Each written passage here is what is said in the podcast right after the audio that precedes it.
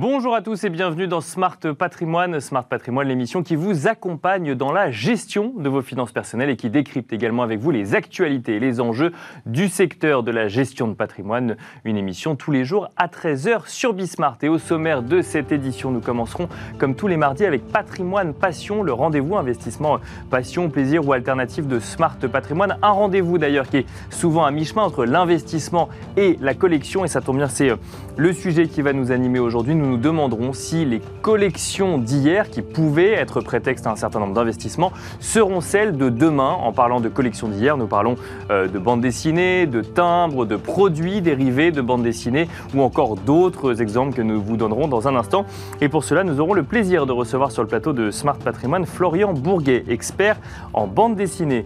Nous enchaînerons ensuite avec Enjeu Patrimoine, où cette fois-ci nous reviendrons euh, sur des sujets plus financiers. Euh, nous nous projetterons en 2020 2026, au 1er janvier 2026, où euh, c'est officiel, ce sera euh, la fin des commissions de mouvement. Euh, les sociétés de gestion et les fonds ne pourront plus appliquer de faux commissions de mouvement dans leur gestion au quotidien. Nous reviendrons sur ce sujet avec Marc Renaud, président de Mandarine Gestion, mais aussi avec Philippe Sourlas, secrétaire général adjoint de l'AMF en charge de la direction de la gestion d'actifs. Bienvenue à vous tous qui nous rejoignez. Smart Patrimoine, c'est parti. Thank you.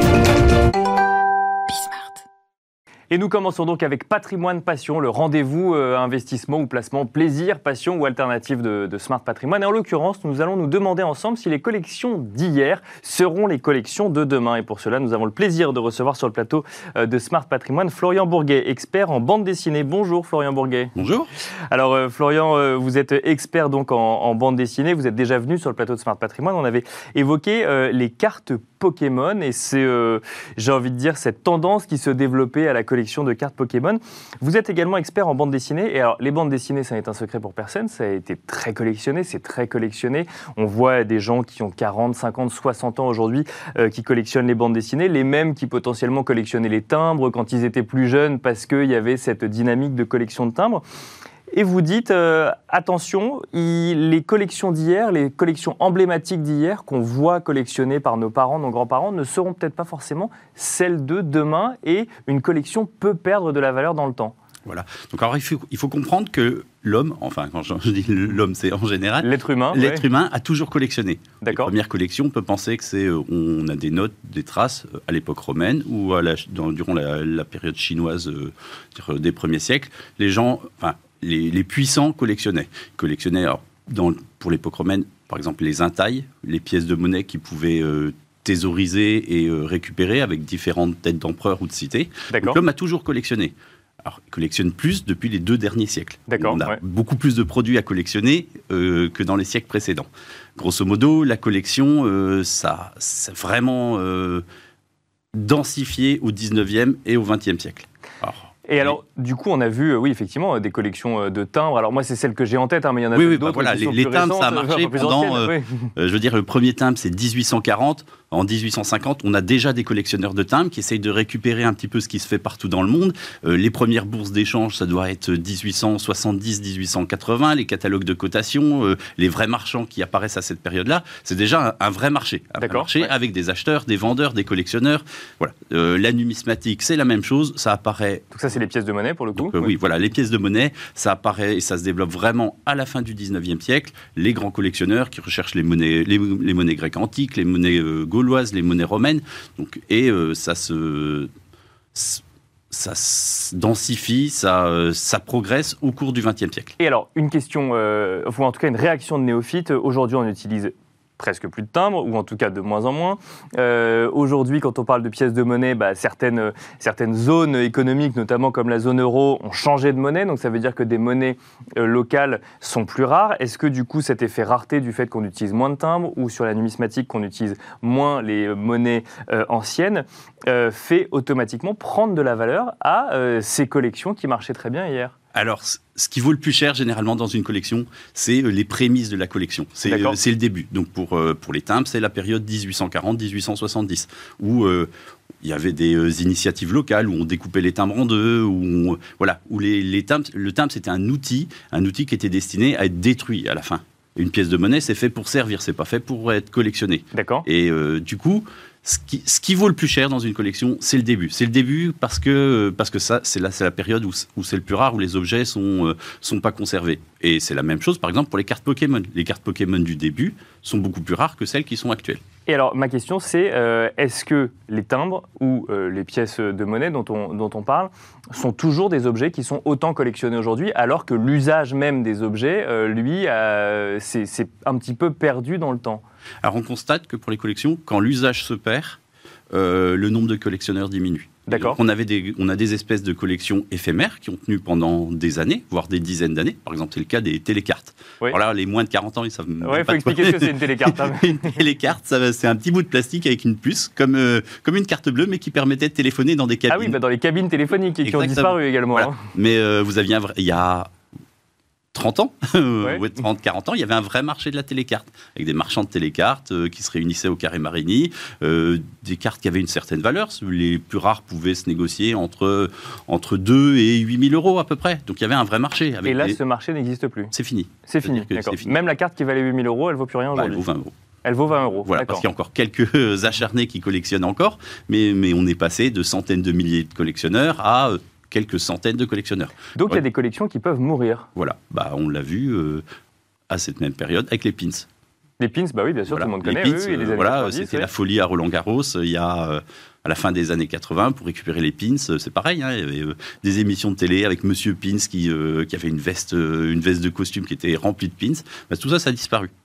Les porte-clés, c'est ce qu'on appelle des collections éphémères. Et alors, si si je reviens sur les timbres ou les bandes dessinées qui m'ont quand même l'air, d'un point de vue euh, néophyte, des, des collections euh, qui, qui sont, qui, qui durent quand même depuis très longtemps, ou qui sont très ancrées chez un certain nombre de personnes, un certain nombre de passionnés, là aussi, on est sur des collections qui peuvent potentiellement mourir demain. Qu'est-ce qui viendrait expliquer que d'un coup d'un seul, on ne s'y intéresse plus? Alors la philatélie et la bande dessinée, pour moi, il n'y a pas le même ressort. D'accord la bande dessinée, c'est très nostalgique. C'est-à-dire, c'est comme les petites voitures, euh, vous avez envie de collectionner ce que vous n'avez pas pu avoir quand vous étiez petit. C'est-à-dire que quand vous étiez petit, euh, ben, euh, vous, vous passiez devant la, la boutique du marchand de petites voitures. Alors, je parle dans les années 50. hein, Ouais, bien sûr, pas.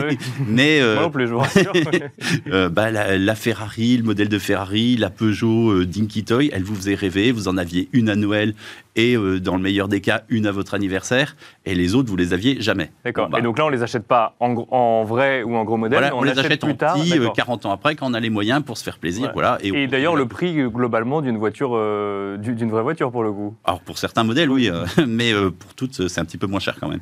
Voilà, ça c'est une collection nostalgique, c'est-à-dire que quand, quand la génération qui a connu cette collection-là, jeune enfant, elle disparaît, bah, les prix se cassent la figure. D'accord. Et c'est le cas du marché, par exemple, des petites voitures anciennes. Mais, mais ce, et euh, je reprends le, le- le- le cas des petites voitures anciennes, ça veut dire que dans toute collection, il y a des pièces qui sont extrêmement rares. Il y a des gens qui peuvent venir avec un objectif d'investissement en disant si j'achète cette pièce suffisamment rare, elle va prendre de la valeur longtemps. Et là, d'un coup d'un seul, on peut voir qu'en fait, vu qu'il n'y a plus la nostalgie des gens qui, à l'époque, euh, jouaient avec ces voitures et qui les ont achetées quand ils étaient adultes, euh, vu que les générations passent et que ces voitures restent dans une certaine génération, ça peut automatiquement se casser la figure. Ah oui, parce que comme, euh, comme n'importe quel marché, quand il n'y a plus de, Donc, besoin des collectionneurs, d'envie, le marché se casse la figure. Donc on Et collectionne en fait ce qu'on a regretté ou aimé petit, c'est ça? Il y a une grosse part de nostalgie dans les collections. Il y a aussi une part de, comment dire, euh, quand vous co- collectionnez la numismatique ou la philatélie, il peut pas y avoir de nostalgie. euh, Bien sûr, C'était des collections dites historiques. Les timbres, c'était émis par l'État.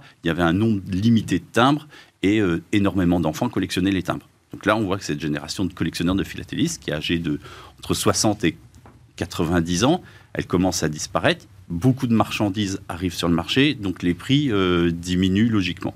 C'est ce qui se passe pour la philatélie depuis euh, une quinzaine, une vingtaine d'années. Par contre, les pièces les plus rares, comme on est dans une période qui est euh, euphorisante pour le marché de l'art, elles font de plus en plus cher. D'accord. Donc on peut voir Oui, des voilà. collections en fait qui se cassent la figure, mais certaines pièces les plus rares qui gardent en fait et qui même continuent à prendre de la valeur. Exactement. Parce que là, on entre dans un, dans un autre marché, dans un marché de- d'ultra niche qui concerne une cinquantaine, une centaine d'acheteurs dans le monde qui veulent la pièce rare. D'accord. Ah oui, donc euh, par contre, attention, effectivement, c'est pas parce que ça prend de la valeur que c'est liquide si on a 100 Ouais, voilà. à travers le monde. Mais euh, effectivement. Oui, mais si cas, vous, demain, euh, vous disposez, je sais pas moi, d'un timbre rarissime ou d'une pièce de monnaie qui est rarissime, Dans Bah, un parfait état, j'imagine. Voilà, dans un parfait état et euh, avec un tirage ridicule, ce sera toujours recherché. Alors, je reviens, donc du coup, l'intitulé de cette émission, c'est les collections d'hier et de demain. Donc là, effectivement, ce qu'on ce qu'on a mis en avant, c'est qu'il y a des collections, une collection peut s'arrêter, une collection peut mourir, ou il y a des collections qui, effectivement, sont un peu plus archaïques, comme, euh, je pense, au timbre ou à la numismatique. Est-ce qu'il y a des collections intemporelles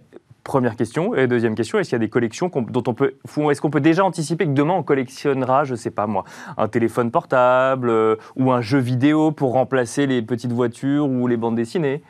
Alors, à, dans, à brève échéance, on peut, on peut imaginer comment va être le marché de demain.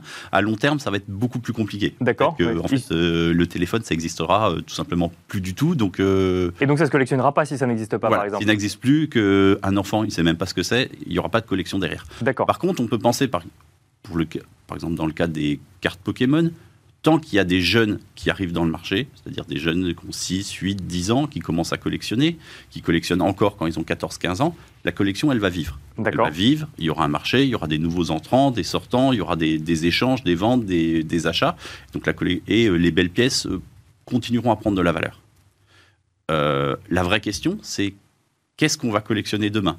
Est-ce qu'on va collectionner des NFT sur son téléphone? Ça, vous, vous pensez que ça peut euh, venir euh, révolutionner le marché de la collection, justement, les Moi, je pense que l'avenir, c'est euh, c'est de collectionner sur son téléphone ou sur des espaces, euh, Donc plus l'objet physique. plus l'objet physique, un objet virtuel, mais qui pourrait être en tirage limité. Pourquoi ne pas collectionner des cartes Pokémon sur un téléphone? Ça revient au même. En fait, euh, c'est juste du carton. L'objet physique est juste du carton. Mais il n'y a plus forcément le côté nostalgique de celle qu'on avait euh, dans la cour de récréation. Voilà, mais on est passé dans un, dans un autre marché. Et je pense que quelques collections vont subsister comme ça pour. euh, bah, voilà, peut-être que je me trompe, hein, j'en sais rien, mais euh, peut-être qu'une des. euh, on collectionnera des NFT, des cartes Pokémon, des joueurs de foot sur son téléphone, puisqu'on. Il y a des, des initiatives dans Bien ce sûr, sens-là. oui. oui, ce, et- qui ce qui remplace les cartes Panini qu'on avait à l'époque. euh, donc euh, là, ce serait l'idée de collectionner, effectivement. Mais, mais là, pareil, ça veut dire que. Alors, vous me direz, bah, alors, quand on parle de football, bah, il y a toujours des nouvelles générations qui s'intéressent au football. Donc euh, là, euh, la, la collection, euh, la collection se, se, se construit d'elle-même. Mais alors, justement, est-ce qu'il y a des collections comme ça euh, qui peuvent être intemporelles? Je ne sais pas, moi, des personnages de bande dessinée ou des euh, fictions qui euh, sont tellement intemporelles que tous les produits dérivés de ces collections, je pense, en fait, dans ma tête, j'ai Batman, hein, pour, pour Ah être tout bah fait honnête. J'ai l'impression Alors- que ça traverse les générations et que du coup, bah, le marché devrait être alimenté. Oui, alors euh, Batman, c'est l'exemple, l'exemple type, ou les super-héros américains. C'est qu'il y a de la nouveauté tout le temps. C'est que tous les 10 ans, vous allez avoir un nouveau film, une nouvelle licence qui va arriver avec des produits dérivés pour euh, captiver ce public de jeunes qui n'a pas connu euh, Batman dans les années 40 ou dans les années 50. Donc ça, c'est important. En fait, pour qu'une collection vive, il faut de la nouveauté. D'accord. Et ce serait moins le cas, par exemple, avec Mickey Mouse. Si je, si je prends le même exemple, là, pour le coup, j'ai l'impression, alors je suis peut-être moins concerné, mais il y a qu'il y a moins de franchises euh, aujourd'hui qui se relancent sur le Oui, mais alors, euh, il y a aussi un aspect, euh, comment dire, quand un- une partie de collection rentre dans l'histoire de l'humanité, D'accord, oui. ben, c'est toujours collectionné. Alors c'est le cas par exemple sur, euh, sur Tintin. Tintin, euh, les, les planches originales, les cases, les, euh, les albums en édition originale font toujours des prix très très importants, voire de plus en plus parce que c'est intemporel. Et c'est- ça rentre dans l'histoire de l'art. Que ce soit Hergé, que ce soit Bilal, Moebius, en fait les grands auteurs de bande dessinée rentrent dans le- dans l'histoire de l'art. Et à partir de ce moment-là, le prix est décorrélé du, euh, du petit marché de la bande dessinée. Et on finira là-dessus, Florian Bourguet, on pourrait en parler des Oh. heures, mais euh, un moment, vous avez peut-être autre chose à faire. on, on essaye de donner quelques pistes aux gens qui nous écoutent. Merci beaucoup en tout cas d'être venu vous exprimer sur les collections d'hier et de demain. Je rappelle que vous êtes expert en bande dessinée. Merci Florian Bourguet. Merci à vous. Et quant à nous, on se retrouve tout de suite dans Enjeu patrimoine. Nous enchaînons à présent avec Enjeu patrimoine, un enjeu patrimoine euh, consacré aux commissions de mouvement et à l'arrêt des commissions de mouvement dans le secteur financier, notamment vis-à-vis des fonds d'investissement, puisque le 19 mai euh, dernier, les investisseurs et les professionnels euh, du secteur financier ont découvert un arrêté publié au journal officiel qui modifie le règlement général de l'autorité des marchés financiers et qui interdit ces fameuses commissions de mouvement à partir du 1er janvier 2026. Pour en parler, nous avons le plaisir de recevoir sur le plateau plateau de Smart Patrimoine Philippe Sourlas, secrétaire général adjoint de l'AMF en charge de la direction de la gestion d'actifs. Bonjour Philippe Sourlas. Bonjour. Bienvenue sur le plateau de Smart Patrimoine. Nous sommes également en plateau avec Marc Renaud, président de Mandarine Gestion. Bonjour Marc Renaud. Bonjour.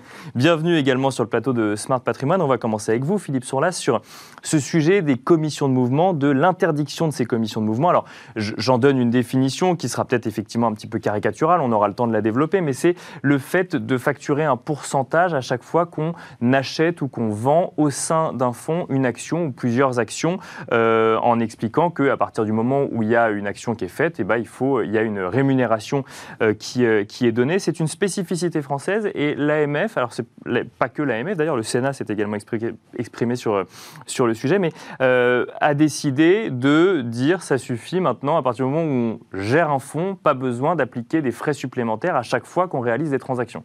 Alors effectivement, ce qu'il faut savoir, c'est que dans les fonds, il y a toujours une couche de frais euh, voilà, qui est calculée euh, sous la forme d'un pourcentage de l'actif net qui existe. Et les commissions de mouvement, finalement, c'est un autre type de frais qui vient s'ajouter à cette première catégorie. Et, vous l'avez finalement bien défini, qui en fait euh, est lié au fait d'acheter ou de vendre des titres. Et donc à chaque fois que le gérant va décider d'acheter ou de vendre des titres, ça va venir augmenter le niveau de rémunération qu'il perçoit.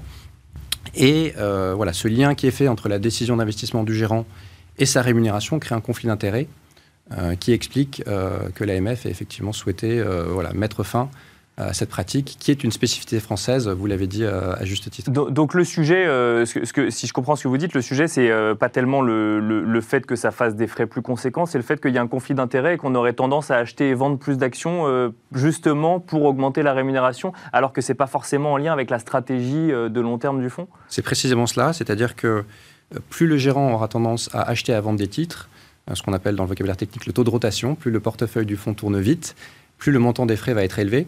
Et donc, du coup, ça peut prêter lieu à des abus où euh, il y a un risque euh, que le gérant puisse être tenté finalement de prendre une décision d'investissement, non pas pour améliorer la performance du fonds pour son client, mais pour augmenter sa rémunération. Et donc, c'est ça le conflit d'intérêt qui pose problème et qui explique cette décision d'interdiction. Euh, donc interdiction qui interviendra au 1er janvier 2026, qui va laisser un délai finalement au, fond pour euh, s'adapter à euh, cette nouvelle réglementation, sachant que, si je ne dis pas de bêtises, les commissions de mouvement, Philippe Sourlas, concernent ceux qui décident de les appliquer. Ça ne concerne pas l'intégralité des fonds en France aujourd'hui. Voilà, absolument. C'est une minorité des fonds français qui prévoit ce type de, de commission. pour donner quelques ordres de grandeur, voilà, il y a un peu plus de 100 sociétés de gestion sur 700 en France voilà, qui en prélèvent. Et euh, ça représente quelque chose qui est de l'ordre de 3 à 4 du chiffre d'affaires des sociétés de gestion en France. Donc c'est une pratique qui est voilà, plutôt, euh, on va dire, euh, circonscrite, même si les montants en absolu euh, ne sont pas négligeables. Hein. On voit que 500 millions d'euros de, revenus, c'est quand même euh, un chiffre qui est conséquent. Oui, c'est ça, c'est ce que je, ce que je lisais, effectivement, 500 millions d'euros de revenus, alors au global, sur, et ça représente 4% environ des, euh, des, rémunérations. Marc Renault, donc du coup, bah, vous êtes directement concerné, alors ou non, vous allez nous le dire, effectivement, si vous, vous appliquez des, des, des, commissions donc, de mouvement, mais comment est-ce que vous voyez, du coup, cette réglementation qui évolue sur le sujet des commissions de mouvement? Sincèrement, c'est justifié pour deux raisons. Euh, la première, c'est qu'il y avait vraiment des frais associés aux transactions il y a 20 ans quand on faisait les trucs à la main. Euh, c'est quand même plus difficile à, justifier aujourd'hui. Et puis la deuxième raison, c'est que, vous l'avez mentionné également, c'est une pratique franco-française. Donc ça nous aligne sur les, les pratiques euh, européennes et ça permet par exemple de pouvoir exporter nos fonds parce qu'aujourd'hui, aller expliquer à un investisseur allemand euh, les commissions de mouvement, je peux vous dire que c'est un moment difficile à passer. Parce qu'ils ne sont pas du tout habitués à ça Non, ça n'existe pas. Donc euh, voilà, alors quand vous parlez de 4%, c'est une moyenne. Il y a des gens qui n'en prennent pas du tout, il y a des gens qui en prennent beaucoup. Oui, je voyais que ça, pouvait aller jusqu'à 30%. Hein, voilà. Ce que je disais dans un article sur les échos, effectivement, c'est 30% des chiffres d'affaires. Là, c'est un peu compliqué à expliquer, mais donc, si vous voulez, l'AMF est dans son rôle, elle protège les épargnants, notamment les moins sophistiqués. Après, dans la vraie vie, quand dans vos OPCVM, vous avez aussi des sélectionneurs de gestion privée, voire des institutionnels, tournez votre portefeuille pour faire des recettes en dégradant la performance, vous pouvez pas vraiment y jouer à ça. Hein. Mais l'AMF est dans son rôle de protéger les épargnants qui n'ont pas les moyens de vérifier. D'accord. Et nous, euh, nous le, très rapidement, nous, on en a pratiqué, mais on les, éteignait parce qu'on n'est pas à l'aise avec cette commission. Donc, euh, c'était devenu une recette de poche. Euh. Parce que, en fait, il y, a deux arguments, si je comprends bien. Le premier, c'est de dire qu'avec les outils digitaux, finalement ça a moins de sens puisqu'on y passe moins de temps et euh, donc euh, globalement en fait on facture quelque chose qui, qui, se fait presque automatiquement et de l'autre en fait à partir du moment où on veut être un petit peu compétitif à l'international euh, c'est commission de mouvement ne se justifiait plus. Non, et parmi les raisons qui font que la SICAF luxembourgeoise a gagné par rapport à la SICAF française, il y a, d'autres raisons, mais il y a celle-là. C'est une pratique euh, qui va nous aligner encore une fois sur des pratiques internationales, c'est une bonne nouvelle. Bon, bah, donc c'est plutôt une bonne nouvelle que le secteur financier considère que c'est une bonne nouvelle. Euh, Philippe Sourlas, ça a été compliqué à mettre en place ce, ce, les discussions avec le secteur financier? Euh, Parce que euh, je il y a quoi? Il y a une, à peu près 700 fonds en France. Il y en a un peu plus de 100 qui pratiquaient ces commissions de mouvement. Ça reste une minorité, donc ça vient. ça, en fait, finalement, ça vient mettre tout le monde au diapason d'une pratique qui était déjà enclenchée, si je comprends bien, dans un certain nombre de fonds. Voilà, alors effectivement, c'est une minorité des sociétés de gestion. C'est vrai qu'en termes de nombre de fonds, il y en a un peu plus. Oui, bien sûr, de sociétés de gestion, pardon. Oui, euh, mais effectivement, ça a été un dialogue euh, pour lequel euh, voilà, on a une discussion assez longue, puisque même si, à nouveau, ça concernait une minorité, les montants sont quand même très conséquents. Donc 500 millions d'euros de revenus, c'est quand même pas du tout anecdotique. comme vous l'avez dit à juste titre, certaines sociétés étaient beaucoup plus concernées que d'autres. Et donc pour certains acteurs, ça pouvait être une décision qui était quand même assez forte et assez impactante. Donc ça a été une discussion, voilà, on a pris le temps de l'échange avec les acteurs pour, pour vraiment être certain de mesurer toutes les conséquences de cette décision. Et on a donné du temps aux acteurs aussi pour s'adapter s'ajuster à cette évolution, puisque cette, interdiction pardon, prendra effet en 2026. Et ça, pose quand même un certain nombre de questions. Hein. Je, me tourne vers vous, Marc Renaud. Vous, parliez effectivement des institutionnels, mais euh, des institutionnels qui, globalement, ont les moyens d'avoir des gens qui vérifient un peu ce qui se passe, ou en tout cas qui sont formés au sujet. Quand on est épargnant et qu'on nous dit, bah, de toute façon, c'est comme ça, vous avez des commissions de mouvement, euh, on n'avait pas forcément les moyens de vérifier, ou en tout cas le temps d'aller regarder si c'était comme ça chez les autres. Euh, là, ça a, ça a le mérite, entre guillemets, de mettre la lumière sur le fait que c'était pas quelque chose de normal. Alors, sans dire que c'était anormal, mais dans le sens où, par rapport à ce qui se faisait ailleurs, que ce soit en France ou à l'international. Donc ça, a une vertu un peu pédagogique quand même aussi. Oui, ça a été compréhensible, c'était devenu moins compréhensible, j'en conviens. Et encore une fois, euh, oui, le rôle de, ceux qui supervisent le marché, c'est que les épargnants soient traités de façon équitable. Et c'est vrai que celui qui a le moyen de descendre des comptes est très avantagé par rapport à celui qui s'est fait vendre un contrat d'assurance vie et qui regarde ça une tous les trois ans. Donc euh, oui, euh, c'est un truc qui est nettoyé et clarifié.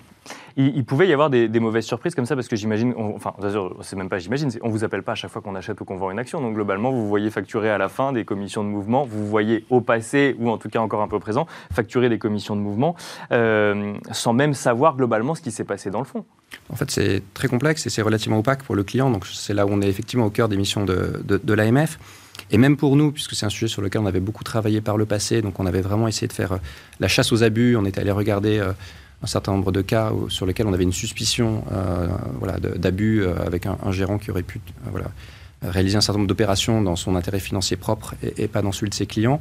On s'est rendu compte, et, l'expérience nous a démontré que c'est extrêmement difficile à caractériser, puisqu'en fait, il faut réussir à démontrer que l'intention du gérant, quand il appuie sur le bouton et qu'il décide d'acheter tel titre ou de vendre tel titre, c'était de générer du revenu pour lui et pas euh, d'améliorer la performance du fonds. Donc cette analyse, elle est extrêmement difficile à faire. Et oui, surtout que ça peut être les deux à la fois. Ça peut être les deux à la fois. Et, donc du coup, il y a une vraie difficulté, en tout cas, à comprendre euh, et, euh, le cas échéant, pour un superviseur, à démontrer, notamment dans une perspective de sanction, les cas d'abus. C'est ce qui explique que la mesure d'interdiction nous semblait souhaitable, puisque c'est une façon, quelque part, de mettre fin à la suspicion et euh, de clarifier les choses. Euh, Marc Renault, deux questions. Euh, est-ce que selon vous, ça peut avoir un impact sur la gestion des fonds demain qui pratiquaient ces commissions de mouvement? Est-ce que les, du coup c'est de nature à remettre en cause un arbitrage qu'ils auraient fait par exemple sur telle ou telle action? Je ne veux pas me prononcer sur les, les, pratiques de mes confrères, mais ce qui est sûr, c'est que ça participe à la baisse des frais de gestion. D'accord. Et, à la transparence des frais de gestion. Ah, Donc les, gérants ont vécu euh, des années euh, fort juteuses, euh, ça allait un peu moins, ça restait un métier tout à fait rentable. Et voilà, on est, on est dans une logique de clarification et de transparence, et c'est le sens de l'histoire. Et alors justement, c'était ma deuxième question. Alors je ne sais pas effectivement si vous pourrez me répondre pour l'intégralité du, marché, mais est-ce que du coup supprimer des frais quelque part ne, ne pourrait pas, d'ici 2026, augmenter des frais ailleurs C'est la crainte qu'on peut avoir en tant qu'investisseur quand on, quand, on, euh, quand on place son argent. Euh, Marc Renault, vous, vous, vous, pensez que ces frais ne sont pas justifiés, donc globalement, ça ne devrait pas les augmenter euh, dans un second temps? Non, puis surtout, ça fait partie de la transparisation des frais.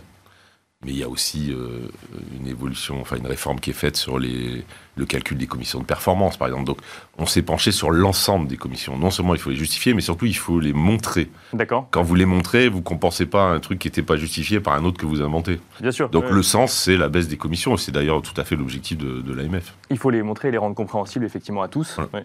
Pour comprendre euh, ce qu'on paye et quand on paye et pourquoi on le paye. Ouais. Ça, clairement, ça a beaucoup, beaucoup évolué et beaucoup progressé de- depuis euh, quelques années.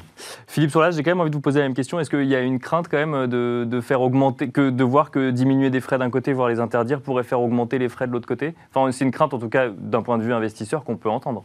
Bah, Pour nous, l'objectif principal, c'était vraiment de mettre fin à ce conflit d'intérêts. Donc, c'était vraiment ça l'objectif premier. On n'avait pas forcément vocation à déterminer euh, le prix euh, juste de tel ou tel fonds et à se substituer quelque part euh, au mécanisme de l'offre et de la demande. Mais il nous semblait qu'il fallait que ce, mécanisme d'offre et de demande se passe sur des bases saines, avec une information effectivement claire et transparente, et avec voilà, un régime qui évite les abus.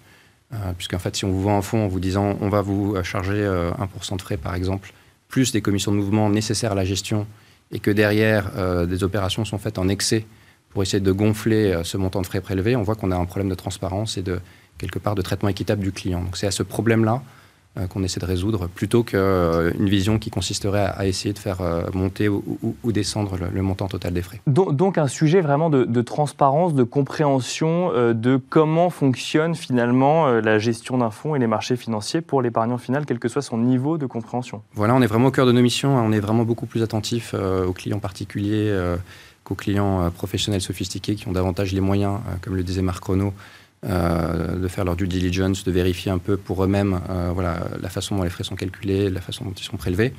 Euh, voilà, on, a forcément des règles plus strictes et, plus exigeantes pour cette catégorie de clientèle-là. Euh, Marc Renaud, euh, une question que j'ai envie de vous poser de manière un peu plus générale, puisque effectivement, quand on vous écoute, comme euh, chez Mandarine Gestion, si je comprends bien, ces frais de ces commissions de mouvement étaient déjà plus ou moins éteintes.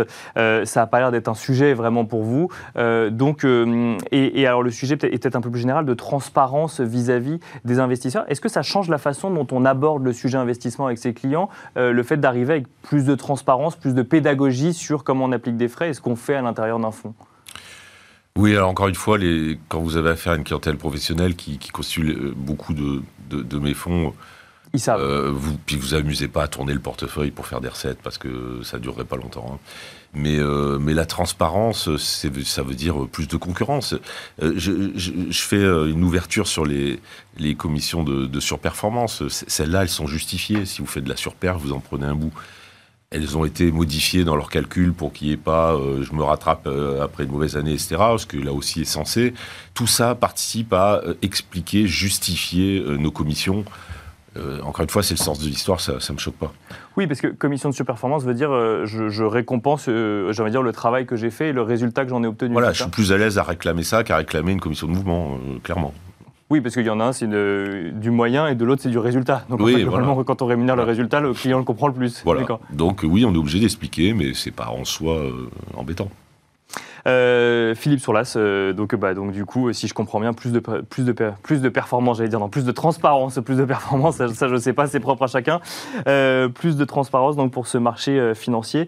Donc 1er janvier 2026, c'est ça, deux ans pour, pour s'organiser en tant que société de gestion vis-à-vis des différents fonds. Absolument, comme vous l'avez dit, les sociétés de gestion vont revoir leur tarification. Donc certaines vont choisir quelque part de subir une perte de revenus liée à cette suppression. D'autres pourront choisir de compenser cette perte de revenus en tout ou partie par euh, une retarification, une hausse de tarifs sur d'autres euh, d'autres catégories de produits, qui peuvent être d'autres fonds, qui peuvent être des mandats de gestion également, puisqu'en fait, euh, voilà, c'est également euh, une composante importante euh, du, revenu de certaines sociétés de gestion. Et, on sait que sur les mandats, euh, voilà, retarifier un contrat, ça prend du temps parce qu'il faut l'accord du client. Donc c'est un processus qui peut être long. Euh, d'où l'idée de laisser du temps aux gérants pour euh, à nouveau euh, s'adapter à cette modification qui est importante en termes financiers pour beaucoup d'entre eux, enfin pour certains d'entre eux, et, du coup leur laisser le temps de s'adapter et, quelque part aussi, par ailleurs pour nous, Euh, et on finira là-dessus, puisqu'on n'a on a plus de temps. Très bien. Et l'idée peut-être d'enclencher aussi une autre discussion à la rentrée sur les mandats de gestion et les commissions de mouvement dans les mandats de gestion. Donc on se laisse aussi le temps pour cette autre discussion-là qui, arrive. Et eh ben vous reviendrez nous en parler dans, Smart Patrimoine avec grand plaisir, Philippe Sourlas, secrétaire général adjoint de l'AMF en charge de la direction de la gestion d'actifs. Merci également Marc Renaud, président de Mandarine Gestion. Merci à vous de nous avoir suivis. On se retrouve demain à 13h sur Bismart.